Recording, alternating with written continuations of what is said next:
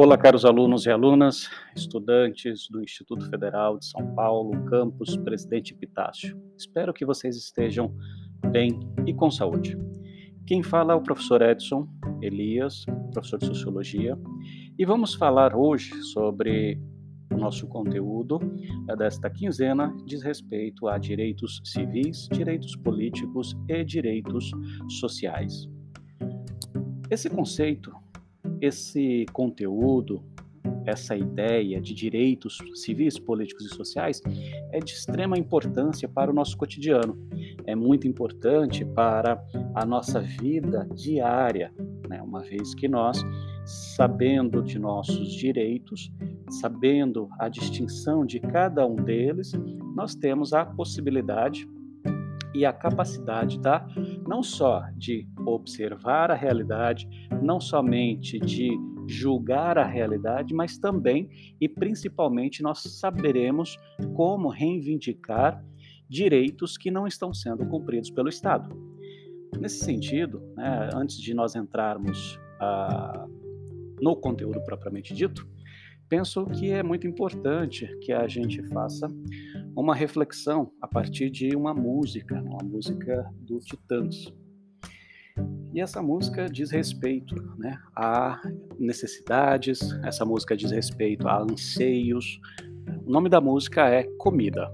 Vocês podem procurar no YouTube. Uh, sugiro que ouçam ela na íntegra, observem a letra, avaliem, analise, né, na medida então que vocês é, perceberão a profundidade né, e a capacidade crítica que essa letra é, possui sobre a realidade brasileira, né, e a realidade do, de uma determinada época do Brasil.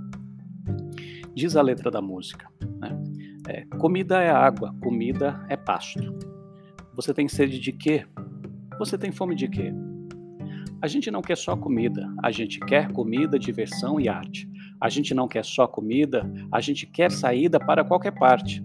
A gente não quer só comida, a gente quer bebida, diversão, balé. A gente não quer só comida, a gente quer a vida como a vida quer. E a letra da música segue fazendo é, essa relação entre perguntas né, e, e, e, respostas, ou seja, apresentando né, a, a quem está ouvindo uma condição, uma realidade em que ah, cabe ao Estado, cabe à sociedade, no seu conjunto, oferecer direitos e garantias a todos. Num primeiro momento, a música chama a atenção, faz uma crítica contundente, dizendo que bebida é água e a comida é pasto, ou seja, as pessoas, quando né, possuem alguma possibilidade de aquisição, elas têm uma, uh, uma comida e uma bebida que é apenas para sobrevivência, apenas para sobrevivência imediata. E nesse sentido, a música nos faz refletir que a condição humana né, exige muito mais do que isso. A condição humana né, diz que não apenas a gente não quer só comida, a gente também precisa da comida, mas não queremos apenas a comida. Queremos também alimentar o nosso espírito, alimentar a nossa a nossa condição de ser humano no sentido da arte, da boa música, nós temos direitos à diversão, né? a gente quer ter liberdade para ir para qualquer parte. Né? A gente não quer só comida, a gente quer bebida, quer diversão e quer balé. A gente não quer só comida, mas quer a vida como a vida quer, ou seja, intensa, integral, uh, com possibilidades, né? ou seja, uma vida plena e digna a todos. Né? Então a música do Titãs ela foi escrita em 1987, período pós ditadura militar brasileira, civil-militar, ditadura civil-militar, num contexto econômico uh, de destruição. Nós né, sabemos que a década de 80 no Brasil ela é considerada a década perdida, com hiperinflação, com remarcação de preços diários, né, toda essa, essa, essa, esse problema econômico é, se desenvolveu durante todos os anos 80, início dos anos 90, chegando então até o período da moeda real. Né? Então, até lá foram vários planos de moeda, planos econômicos, e que não deram certo, ou seja, a inflação continuamente é, subindo a patamares estratosféricos e as pessoas na miséria. Né? É, lembro de uma de quando criança na escola a gente comprava geladinhos, sa, né, aqueles saquinhos com, com gelo com suco congelado, não sei como vocês chamam aí, e pagávamos, era 100 cruzeiros, aí depois virou mil cruzeiros, né, porque a desvalorização da moeda era contínua, né, então nós tínhamos um momento político e econômico bastante conturbado. E a música, né, ela é construída nesse período, e há outras bandas, né, como uh, Engenheiros do Havaí, como Legião Urbana, que produziam músicas dentro de uma perspectiva conhecida como uh, é, poesia realista, né, no sentido de observar a realidade, fazer uma crítica política, uma crítica social a todo aquele ambiente. A música, né, comida de titãs, então nos ajuda a pensar sobre direitos, direitos na sua integralidade, a preservação da vida no, em todo o seu conjunto. Né? Então, partindo para o conteúdo propriamente dito, nós precisamos compreender né, que, a, que, os filósofos da modernidade uh, desenvolveram várias reflexões a respeito dos direitos, né, a respeito do Estado moderno, uh, que influenciou toda a Revolução Francesa. Né? Então, é um momento específico da sociedade europeia, um momento específico da chamada modernidade, produziu né, uma série de reflexões. Uma delas é a diferenciação entre direitos naturais e direitos adquiridos. Dentre os direitos naturais está o direito à vida, o direito à liberdade e o direito à propriedade. Isso porque, segundo os filósofos, o nascimento, né, é, é, o nascimento de uma pessoa, o nascimento de um indivíduo, o nascimento de um ser humano, né, é, já está nele, ou seja, é intrínseco ao ser humano um conjunto de direitos que ele pode lutar, que ele pode brigar por esses direitos que são inerentes à sua própria condição humana. É importante que a gente reflita essa luta por direitos, a luta por liberdade, a luta por direito à vida e também à propriedade dentro do contexto, o contexto das revoluções burguesas em contraposição à revolução, a, ao Estado uh, monárquico absolutista. Né? Então, nesse sentido, nós temos um conjunto de é, formulações, nós temos um conjunto de conflitos que estavam estabelecidos uh, na realidade, ou seja, quando nós observamos o Estado absolutista, quando nós observamos a política uh, de uma monarquia absoluta, nós temos a, o conhecimento de que os indivíduos que lá habitam, ou que habitavam, né, as pessoas que compõem uma, uma monarquia, elas não possuem direitos, elas não possuem liberdade. O único que possui direito absoluto e liberdade absoluta é o rei. Tanto que Michel Foucault, quando vai fazer uma crítica né, sobre a, construção da modernidade, ele usa uma, uma frase, não, uma frase no sentido uh, dizendo que uh, no, o rei absoluto ele deixava viver e fazia morrer. Né? Então, se, eu, se ele entrasse em conflito com o rei, por exemplo, da França, o rei da Espanha ou qualquer outro, uh, outro, outro grupo social, ele convocava os seus cidadãos, os seus súditos, e os súditos iam morrer em nome da defesa do rei, ou em nome da honra do rei. Né? Então, a luta nunca era necessariamente desses indivíduos, não era uma luta da sociedade em defesa da coletividade, era uma defesa, era uma luta em nome de um homem, em nome de uma posição, de um rei absoluto. Então, o rei poderia permitir que pessoas que estivessem ao seu lado, que estivessem a, a, partir do seu bel prazer, permitir que essa pessoa, por mais é, criminosa que ela tivesse sido, ele permitia a, a vida dela. Por outro lado, se ele tivesse alguma implicância, ele poderia sentenciá-la à morte. Então, as pessoas nessa sociedade não tinham, né? A, a, o indivíduo na condição de súdito é uma condição de pertencimento a alguém, pertencimento a uma determinada tradição. Então, não havia direito à vida no sentido particular, pessoal, individual, porque a vida também era uma prerrogativa do rei.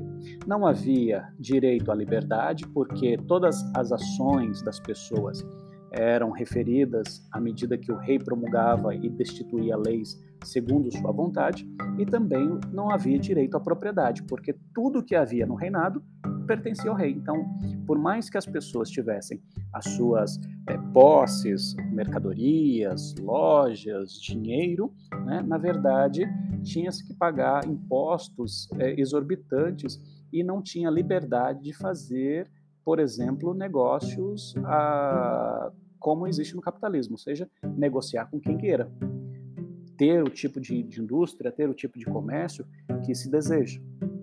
Fazer negócios com quem quisesse. Não podia porque tinha o Estado né, e a figura do rei, nesse caso, não permitia. Então, toda a luta da burguesia que vai culminar na Revolução Francesa em 1789 é uma luta, é uma resistência frente a essa condição, frente a esse Estado absolutista. Então, o, né, o conjunto de, de filósofos vai refletir, vai propor uh, uma reflexão no sentido de dizer que os homens, desde o seu nascimento, têm direitos inalienáveis e direitos naturais. Alguns filósofos vão atribuir isso à divindade, vão dizer que Deus, né, como é criador, ele produz é, os seres humanos e, e, dá o direito. Outros vão partir única e exclusivamente de uma perspectiva racionalista, dizendo que a condição humana é da própria natureza, ou seja, da própria existência, desvinculado de qualquer força superior, né? Mas o mais importante aqui é nós termos essa reflexão, ou seja, um conjunto de direitos são naturais, fazem parte da condição humana. Essa formulação vai dar nome a um conjunto de pensadores, né, uma corrente filosófica chamada justnaturalismo, ou o direito natural, ou justo por natureza, né, para poder contrapor a essa ânsia, para contrapor a esse despotismo do rei absoluto.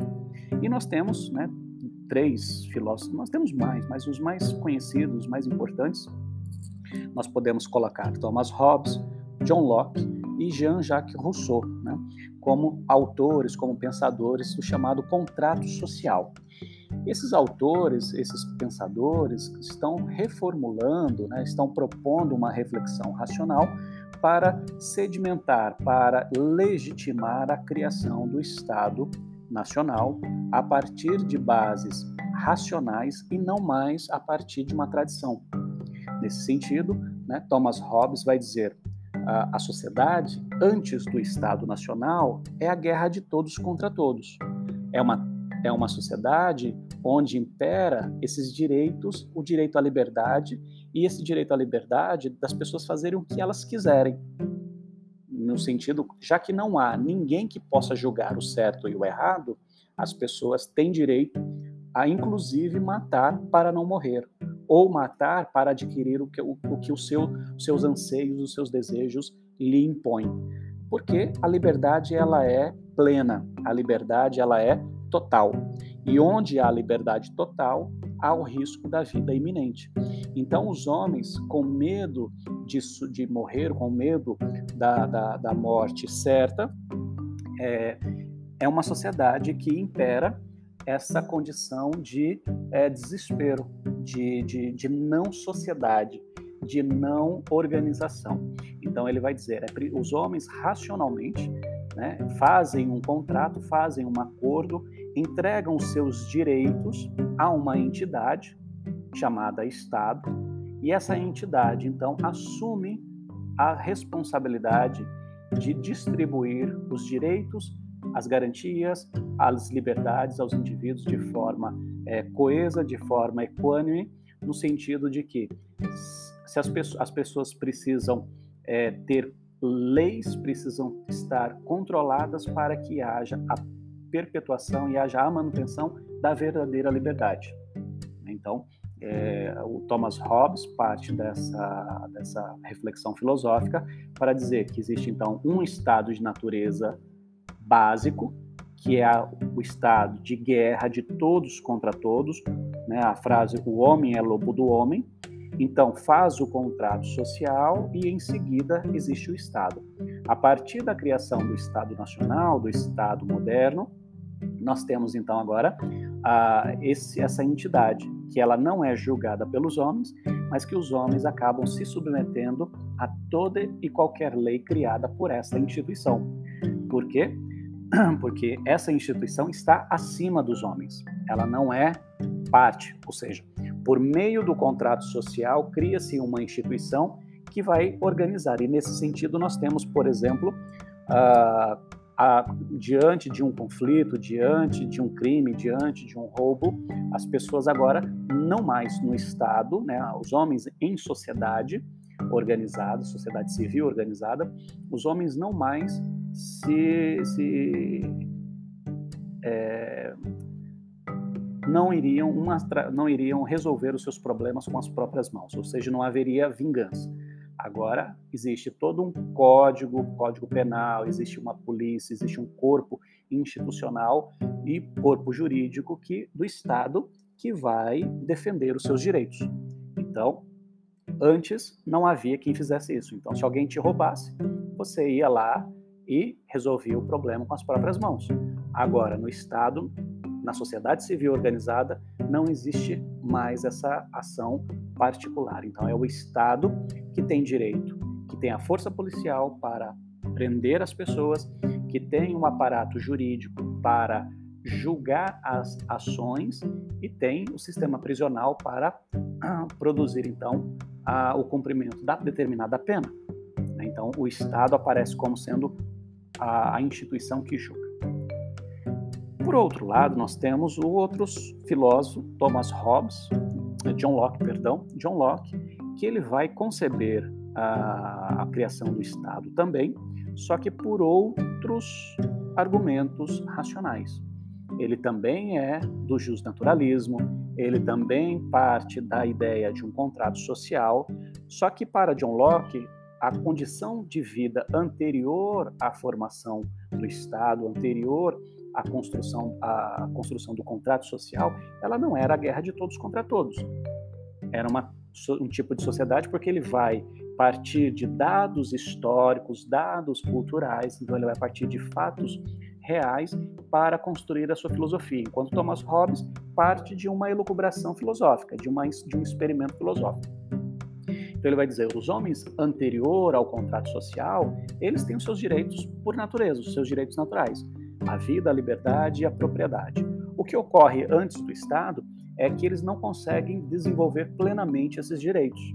Então, para que ah, esses direitos sejam plenamente garantidos, né, o Estado precisa então se organizar, os homens fazem um contrato social, e então, nesse sentido, a partir do contrato social, o direito à vida, à liberdade e à propriedade, eles ganham maior consistência eles são plenamente desenvolvidos.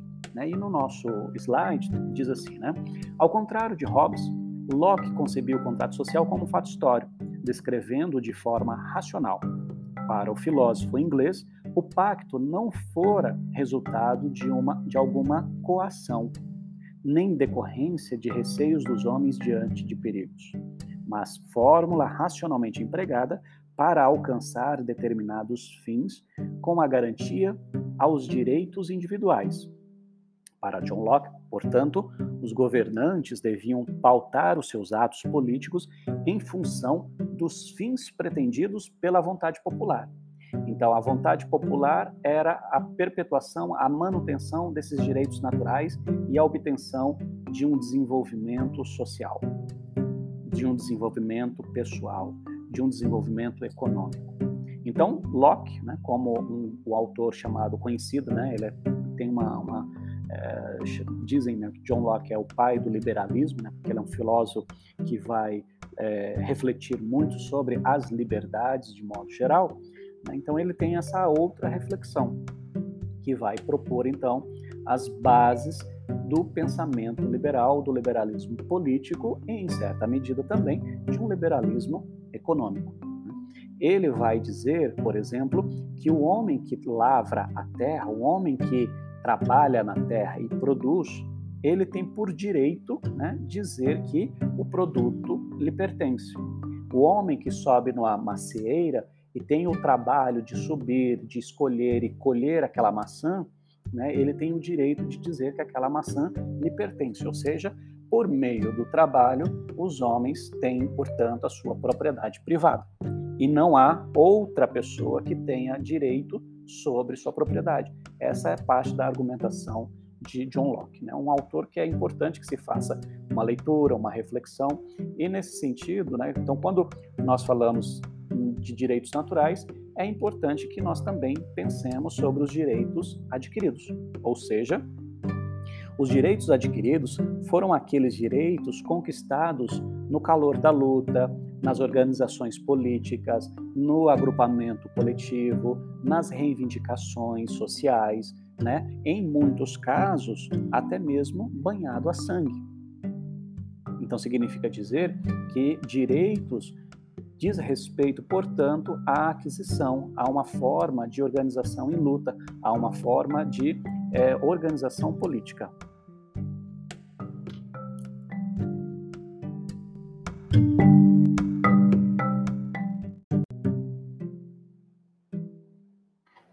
Nesse sentido, pessoal, nós temos né, essas duas configurações, o direito natural e o direito adquirido, que é muito importante para que possamos compreender o desenvolvimento uh, da organização política e social.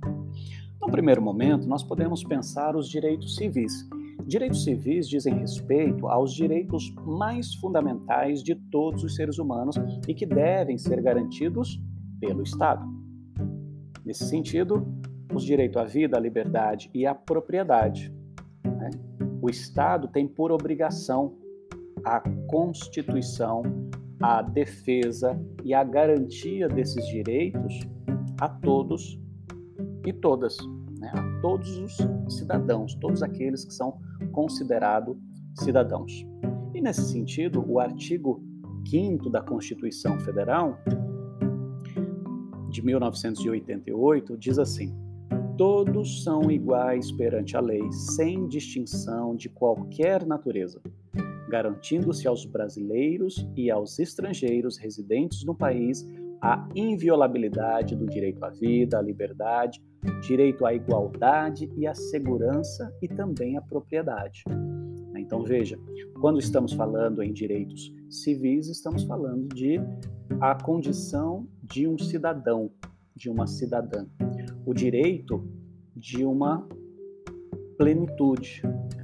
Então, direito de ir e vir, o direito de serem iguais perante a lei, né? o direito de ter ou não ter, de ter e vender as suas propriedades, seja a sua força de trabalho, seja um determinado objeto, seja uma empresa. Então, a Constituição garante esses direitos. Né? E quando estamos falando, portanto, em direitos civis, nós podemos usar como exemplo né, o direito uh, que fora negado a pessoas negras, pessoas de descendência africanas, pessoas que foram escravizadas e que, mesmo posterior à, sua, à sua libertação, pessoas ainda viveram segregados, pessoas ainda viveram sem direito à igualdade. Né? Existem vários filmes que nós podemos é, é, ver essa relação, mostrando, principalmente nos Estados Unidos, que existe um tipo de racismo explícito. Né? No Brasil nós temos um racismo, mas o racismo brasileiro ele é sutil, ele é entre linhas, ele né, não acontece com tanta veemência. Nos Estados Unidos, durante a, depois da, da, das guerra, da guerra civil nos Estados Unidos e a libertação dos negros da sua condição de escravo, muitos ainda foram perseguidos, mortos, torturados. Para vocês terem uma ideia, né, tem um filme, é, não vou lembrar agora, depois eu posso distribuir para vocês, mas que mostra a vida de, de das domésticas na, na, na, condição lá nos Estados Unidos, ou seja, a, as mulheres donas das casas, as patroas, né, elas é, tinham uma discussão que elas tinham elas construíram banheiros separados para as empregadas, né? ou seja, isso porque elas eram negras e as mulheres brancas não queriam ter contato com as mulheres negras. Mesmo essas mulheres fazendo a comida, fazendo, cuidando das crianças, muitas delas muitas vezes dava de mamar para as crianças. Né? Então, que nós temos aqui uma condição do racismo e as pessoas ficam uh, reféns de uma condição política social e ficam à margem né, por não serem consideradas cidadãs, ou seja, ela não tem o direito civil garantido, o direito civil pleno. Assim, falarem em direitos civis, nós estamos falando necessariamente de direitos de liberdades, direitos individuais, né? ou seja, a possibilidade de ser quem desejamos ser e viver como desejamos viver, ou seja, sem precisar estar subjugado a vontades de terceiros. Portanto, falar em direitos civis é falar no direito de ir e vir, liberdade, ter liberdade de pensamento, vivenciar e ter liberdade de religião, de fé, ou até mesmo de viver sem nenhuma religião, ter liberdade de imprensa, liberdade para fechar contratos legais, liberdade perante a lei, direito à justiça imparcial, liberdade ao próprio corpo e direito à propriedade privada. Né? Então veja que falar em direitos civis, estamos pensando na, na, na, nas condições mais básicas da existência. Para nossa, nosso contexto, para a nossa realidade, Muitas vezes isso pode parecer banal, sem valor, mas isso por causa da nossa própria construção histórica. Isso diz respeito às nossas bases históricas, sociais e políticas que não faz e não coloca em nós os devidos uh, valores sobre essas, essa realidade. Por exemplo, né, nós temos uh, no Oriente Médio sociedades que as pessoas são obrigadas a ter uma determinada fé. Né, no Oriente Médio. Mas isso não é só do Islã, no cristianismo também. Ou seja, uh, durante muitos, né, muitos anos, durante séculos, ou você era católico, ou você se autodeclarava católico, ou você era considerado herege. E o fim do herege era a, a, a fogueira, morria queimado. Na Alemanha, né, no período do século XIX, por exemplo, o pai de Karl Marx ele teve que se converter ao protestantismo para poder exercer o direito de ser advogado, porque ele era judeu e na Alemanha protestante né, é, havia então essa imposição.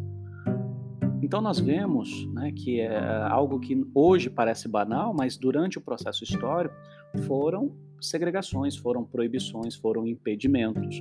Né? É, direito ao próprio corpo. Né? As pessoas é, não se dão conta de que em determinada sociedade as pessoas não dominam, não, não têm controle sobre a, a sua, o seu próprio corpo. Né? Então, tem sociedades tribais, por exemplo, que as meninas têm ah, partes do, do, do, seu corpo cortado, né? para que elas não venham sentir prazer, então, é, é, é uma violência brutal né, no, sobre, sobre os indivíduos. Então, a falar sobre direitos civis, nós podemos ter como inspiração alguns líderes, né, homens que foram uh, excepcionais, que foram. É, que desenvolveram reflexões, ações políticas reais, alguns no âmbito mais agressivo, outro no campo da pacificação. Né? Então, por exemplo, Martin Luther King, que nasceu em 1929, morreu em 1968, pastor da Igreja Batista dos Estados Unidos, numa região absolutamente racista. Então, ele, por meio né, da, da sua fé, por meio da sua interpretação bíblica, ele participou das lutas uh, de questões raciais, né, foi um grande líder político no campo dos direitos civis norte-americanos, direitos dos negros é, terem direitos civis. Foi assassinado em 1968, né, por meio de um tiro. Inclusive existe um filme chamado Selma, né, que foi a cidade onde ele foi assassinado. Né, e ele foi assassinado por causa da sua luta, por querer que os negros tivessem os mesmos direitos que os brancos. Temos também uma, um outro personagem chamado Malcolm X, ou Malcolm X, que nasceu em 1925 e morreu em 1965. É, Malcolm X esteve já vinculado à luta armada, né, considerando também o tempo dos anos é, 50, 60 nos Estados Unidos, as liberdades né, de, do uso da força, uso da arma constante. Então, estava mais próximo dos Panteras Negras, estava mais próximo dos grupos mais. É, mais efervescente né, das lutas raciais. Né? Então, a Malcolm X, Malcolm X, ele depois ele vai se converter ao Islã tem um período de peregrinação e vai reformular a sua mentalidade, vai reformular as bases de sua luta e em seguida, quando ele retorna aos Estados Unidos, ele é assassinado também, né, por causa de suas posições. Temos outro exemplo, Mahatma Gandhi, indiano, advogado de uma das castas inferiores da, da Índia, né? Então, ele nasceu em 1869, morreu em 1948 e foi um grande líder pacifista. Ele, considera, ele foi um líder que carregou, né, que teve uma multidão seguindo e que não pegou em armas e teve uma posição de, de, de resignação perante os uh, colonizadores, no caso os ingleses, e a sua luta levou então à independência da, da, da Índia em relação à Inglaterra. Outro homem de, de, de respeito, homem de é, exemplo né, da, nas lutas dos direitos civis é Nelson Mandela, que nasceu em 1918 e morreu em 2013. Mandela também com formação em direito, homem negro numa África é, do apartheid, ou seja, né, uma África que os brancos, mediante né, a força a, e a permissibilidade de países é, europeus, né, conseguiram então segregar, ou seja, separar os brancos dos negros né, no continente africano. E a África do Sul, nesse caso, viveu por vários anos, várias décadas o apartheid, e Nelson Mandela também foi líder de movimentos é, de direitos civis, pelo direito à igualdade, e foi preso, ficou preso durante vários anos, e após a sua libertação, ele se tornou então um dos, o presidente da África do Sul e um dos mais amados daquela região e respeitado pelo mundo, né, ganhando o Prêmio Nobel da Paz. Então, nós temos um conjunto de direitos, né, os direitos civis, que dizem respeito a, a, a uma série de, de, de condições, uma série de possibilidades ou de impossibilidades quando esses direitos são negados, né, coisas básicas da vida humana. O segundo conjunto de direitos diz respeito aos direitos políticos. Esses direitos políticos estão relacionados a participação ativa ou a participação passiva das decisões políticas tomadas pelo Estado. Esse direito está relacionado, portanto, à soberania popular, isto é, participar dos, uh, das decisões de um Estado, participar das lutas políticas, participar da organização e da administração do Estado a partir de determinadas bases ideológicas. Né? Então, quando nós falamos em direitos políticos, remetemos necessariamente aos gregos clássicos, né? a Grécia Antiga, cinco séculos antes da era cristã. E o que, que nós temos nessa realidade? Nós temos, então, um conjunto de homens com determinadas regras numa cidade que criou então a política. Né? A Grécia é considerada a mãe das relações políticas, né? porque a política ela nasce como uma, uma resolução de problemas, ou seja, vinha de, de, uma série de déspotas anteriores, né? ou seja, um único homem que era o mandatário, dono de todas as condições, então havia ali uma relação de exploração e dominação. A política, ela nasce para permitir que todos participassem dessa organização, ou seja, para que não houvesse déspotas, não houvesse uma única pessoa que dominasse. Então, a relação da política diz respeito ao direito de cidadania. Quem que era cidadão na Grécia Antiga? Eram os homens que participavam das decisões políticas. Os políticos eram, portanto, todos os cidadãos, ou seja, homens adultos que tinham propriedade tinha direito de ir à ágora, ou seja, ao mercado, ao espaço público e, junto com outros cidadãos, debaterem, argumentarem racionalmente sobre os caminhos a serem tomados pela cidade, ou a reformulação, ou a, re, ou, a, ou a, criação de novas leis, ou a reformulação de leis antigas. Então, o que, que nós temos? Nós temos homens participando diretamente do pleito político. E no nosso caso, né, a, depois da Revolução Francesa e na atualidade, cidadão não é mais uma, não é uma condição limitada como era na Grécia, porque lá na Grécia antiga, mulheres, crianças, estrangeiros, escravos não eram considerados cidadãos. Logo, não tinham direito à participação na, nos debates políticos não podiam demandar na Ágora, não poderiam demandar na praça pública. Assim, nós temos, portanto, né, um avanço no que se refere ao conceito de cidadania, porque agora todo indivíduo, todo homem, toda mulher que nasce num determinado território é membro, é um cidadão, é uma cidadã do Estado. Então, quando falamos em democracia, quando falamos em Estado democrático de direito, quando falamos em Estado nacional, estamos considerando duas formas, ou melhor, três formas uh, de democracia, ou seja, de ação, de organização da sociedade.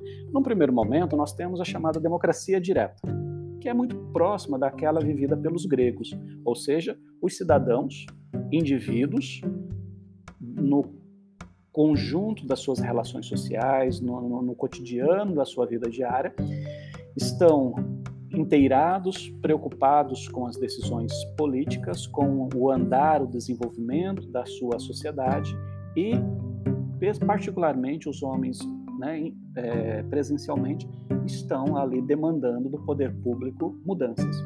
Essas ações, essa democracia direta, essa participação política de todo e qualquer cidadão, agora não necessariamente de um político profissional, pode ser por meio do plebiscito, pode ser por meio de referendo, iniciativas populares, ou seja, criação de determinadas leis, revogação de determinadas leis. Então, faça um projeto de iniciativa popular e leva ou para a Câmara de Vereadores, ou para o Congresso Nacional, ou para a Câmara de Deputados. Lá, o Congresso, o Parlamento, vota, né, uma vez aprovado, a iniciativa popular teve vitória. Ou por conselhos populares, Conselho de Educação, Conselho de Saúde, Conselho do Idoso, Conselho da Criança e Juventude, ou seja, é, cidadãos e cidadãs unidos, organizados para analisar, fiscalizar e deliberar ações do poder administrativo, do poder da administração pública. E de outra forma, nós temos também a democracia chamada indireta. Diz respeito, portanto, aos representantes políticos. No caso, né, ela é indireta por quê? Porque nós votamos no vereador, nós votamos no prefeito, nós votamos no deputado, nós votamos no presidente, nós votamos no senador, para que lá no espaço oficial no ambiente das decisões e tomadas de, de decisão e criação de leis, eles façam, né, eles representem a nossa vontade. É por isso que quando uma determinada lei ela é sancionada, essa lei é para, to para todos, mesmo para as pessoas que discordem dessa lei, porque tem uma pressuposição de que uma vez que o Senado, uma vez que a Câmara de Vereadores, uma vez que o poder legislativo delibera uma lei ou revoga determinada lei, não são os indivíduos necessariamente que estão fazendo isso, os indivíduos políticos. Ali, no caso, está sendo representantes da população. Né? E no nosso caso, no Brasil, nós temos a chamada democracia semidireta, porque ela ah, faz uma junção das duas formas, a forma é, direta por meio de plebiscito, referendo, conselhos populares, a Constituição de 88 permite a criação de conselhos, e a, a forma também direta por mediante a eleição, mediante a votação uh, de representantes. Então, os direitos políticos está tá, tá relacionado diretamente ao voto. Votar em alguém ou se colocar em votação, né? participar efetivamente e diretamente do pleito político.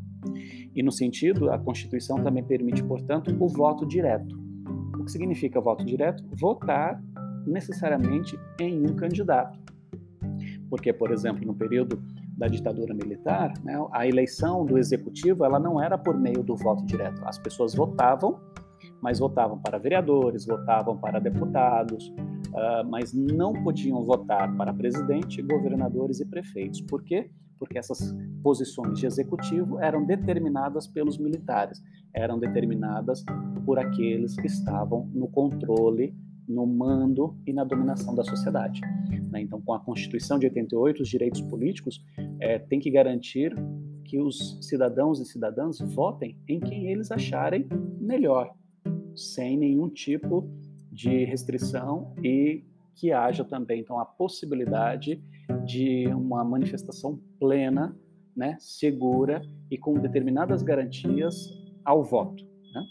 Pensar em direitos políticos diz respeito também ao direito de fazer greves, manifestações, direito também de fazer protestos, né? ou seja, ter uma ação política em nome de, uma, de um resultado coletivo.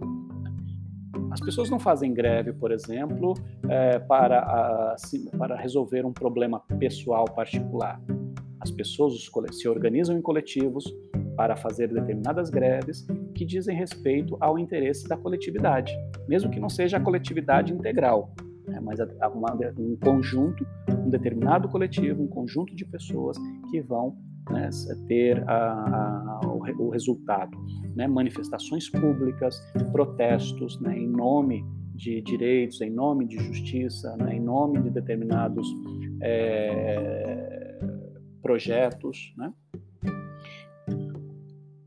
Também os direitos políticos dizem respeito à liberdade de criar, à liberdade de participar de partidos políticos, tá certo? Então, esses direitos, né, essas garantias são uma conquista, né? ou seja, nem sempre as pessoas puderam votar com a liberdade e com a segurança que existe hoje, mas as pessoas votavam a partir de determinados requisitos, a partir de determinadas possibilidades, a partir de determinadas, uh, determinados privilégios. E por causa disso, então, nós temos no sufrágio né, duas, duas formas: o sufrágio restritivo e o sufrágio universal. Sufrágio diz respeito, portanto, ao voto. O voto, nesse sentido, ou seja, o sufrágio restritivo, é quando o indivíduo precisa preencher alguns pré-requisitos. Por exemplo, ter, uh, ter uma quantidade de, em dinheiro, ter posse, ser masculino, ser letrado. Né? Então, eram, são pré-requisitos estabelecidos para participação ou no voto ou para se colocar como alguém a ser é, eleito. E depois, com o avanço, com a ampliação do, do, do, sufrágio, nós temos chamado sufrágio universal. Isto é, quando o direito a votar é, e ser votado, ele é ampliado a todos. Aí não há restrição a homens, mulheres, né, é, negros e brancos, pobres e ricos. Né? E na Constituição de 88, nós temos um avanço no sentido de estabelecer o voto direto, como já foi falado, também o voto secreto, porque houve período no Brasil que os senhores de engenhos determinavam em quem os seus funcionários, os patrões determinavam em que os seus funcionários deveriam votar, chamado voto de cabresto. Então, o voto ele é um o, a, a, o, o segredo do voto ele é um direito para que não haja uma coação, para que não haja uma ação dos empregadores sobre os seus empregados. O voto também deve ser periódico, né, na possibilidade, então, de tempos em tempos, é, os partidos e uma determinada visão de política poder ser modificada mediante a vontade da maioria da população. E, por sua vez, o voto também é obrigatório para maiores de 18 anos até os 70 anos. De 16 até, até 18 anos, o voto é facultativo, ou seja, as pessoas votam se achar por bem votar. E acima dos 70 anos também é facultativo, assim também como aos analfabetos. Então, mas a, a, a, a população de 18 a 70 anos, homens, mulheres, brancos, negros, ricos e pobres, tem por obrigação participar do voto e da decisão da sociedade, né, da decisão das decisões políticas. Né? E no terceiro momento, numa terceira formulação de direito, nós temos os direitos sociais. Dizem respeito, portanto, ao atendimento das necessidades mais básicas de um ser humano que garanta um mínimo de bem-estar e permita a levar a vida como um ser humano civilizado com dignidade. Assim, falar em direitos sociais, estamos falando dos direitos mais básicos que garante a vida de alguém, principalmente das pessoas em situação de vulnerabilidade.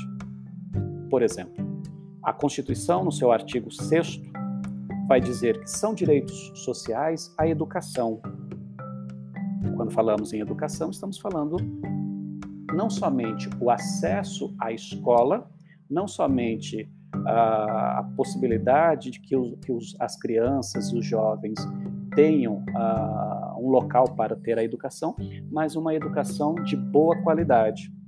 Que esses jovens e essas crianças consigam permanecer na escola, né? não apenas ter acesso, mas ter também permanência. É direito social também a saúde pública, saúde pública e gratuita.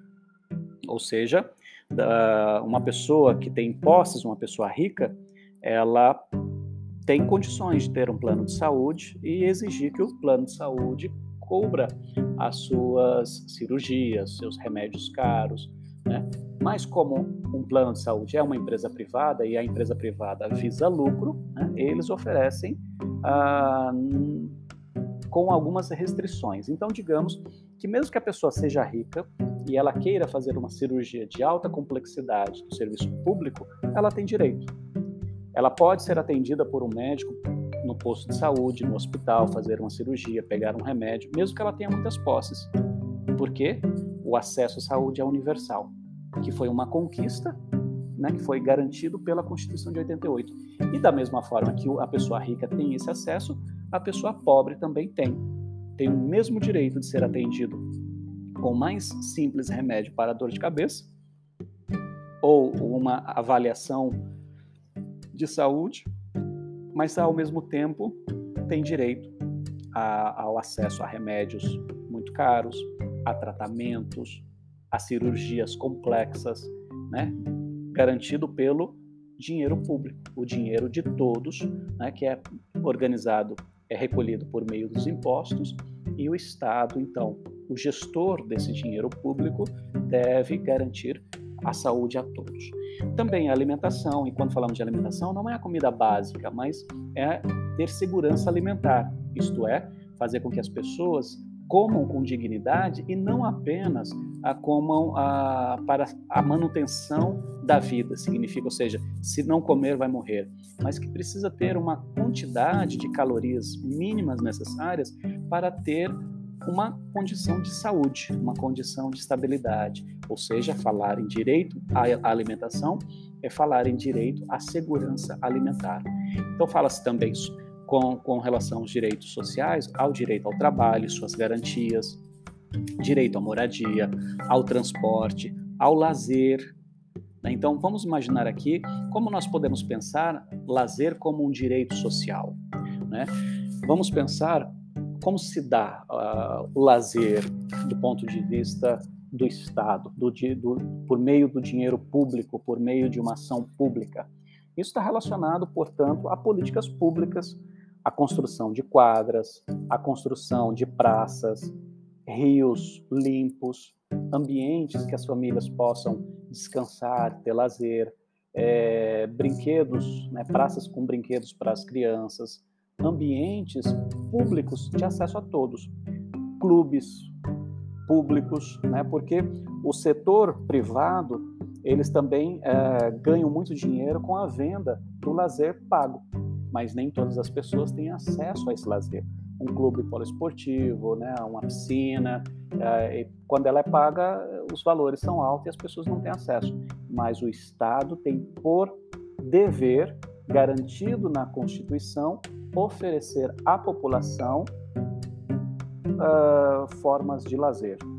Também o Estado tem que garantir a segurança, a previdência social, ou seja, o direito a uma aposentadoria, o direito à proteção do indivíduo que, em momento é, de vida útil profissional, ele sofre algum problema, ou seja, não consegue trabalhar, então o, tem o INSS que vai lhe garantir, uh, por meio da Previdência, a, a, vida, né, o pagamento do, do, do, das suas contas por um determinado tempo até ele se recuperar e voltar ao trabalho. A proteção à maternidade e à infância, né, por meio das leis que garantem à mãe um tempo de resguardo, um tempo de proteção, de amamentação, o direito de proteção da, da infância, ou seja, da criança e do adolescente, a assistência aos desamparados. Né? Então, direitos sociais estão relacionados diretamente a essas condições, a políticas públicas de segurança, de seguridade social, ou seja, uma saúde de boa qualidade, previdência e principalmente assistência social aos mais necessitados. Né? E nos, os direitos sociais estão caracterizados a partir do, dos objetivos da Constituição Federal.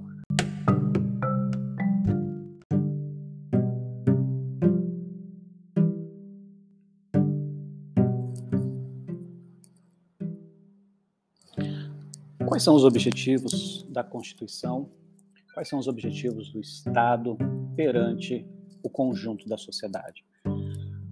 Os deputados, os congressistas né, que participaram da Constituinte de 1988 estabeleceram quatro itens, quatro é, conjuntos né, de objetivos, compondo né, o artigo 3 da Constituição.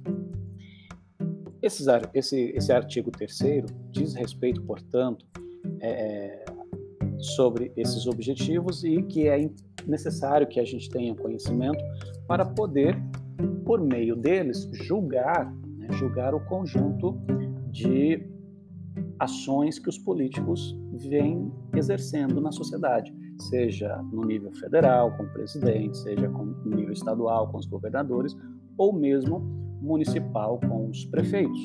Né? Portanto, é preciso a gente considerar que o primeiro, a primeira lista né, de objetivos do, do Estado, né, do Estado brasileiro, dentro de toda a sua composição, diz respeito, portanto,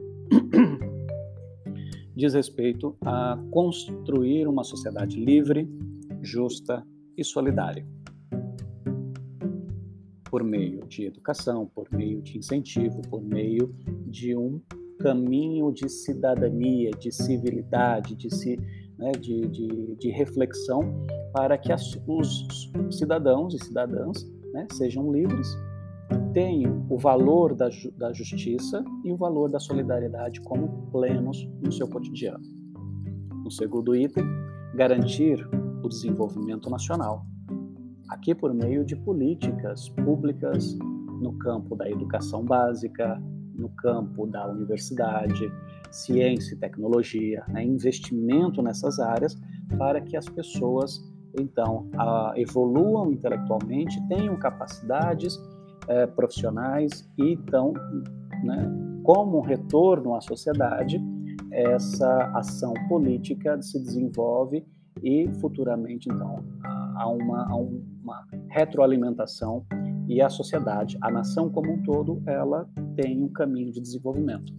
No terceiro item, erradicar a pobreza, erradicar a marginalização e reduzir as desigualdades sociais e as desigualdades regionais. Ou seja, o Estado tem por, por dever e é objetivo do Estado brasileiro erradicar a pobreza por meio de políticas de distribuição de renda, por meio de políticas de profissionalização, por meio da, de criação de recursos, né, é, de leis, de certa forma, é, oferecendo e garantindo que, os, que as empresas e os empresários é, contribuam para essa erradicação, garantindo empregos e empregos de boa qualidade, empregos bem remunerados. O Estado também precisa uh, reduzir, ou melhor, erradicar, né? reduzir não, mas erradicar, ou seja, eliminar a marginalização. Isso tem a ver, então, com políticas públicas que evitam, né? ou seja, que agem necessariamente uh, nos mecanismos que levam as pessoas à marginalização. Não é produzir cadeia, não é produzir novas leis mais duras, mas antes que as pessoas entrem no mundo da, do crime da, da, da, marginalidade, o Estado precisa criar formas para impedir que as pessoas se marginalizem, ou seja, por meio de políticas de incentivo à cultura, incentivo ao esporte, incentivo à educação e a, a própria redução ou erradicação da pobreza inibe né, a marginalização. Então, significa que o Estado tem por obrigação criar ações políticas para erradicar esses problemas sociais.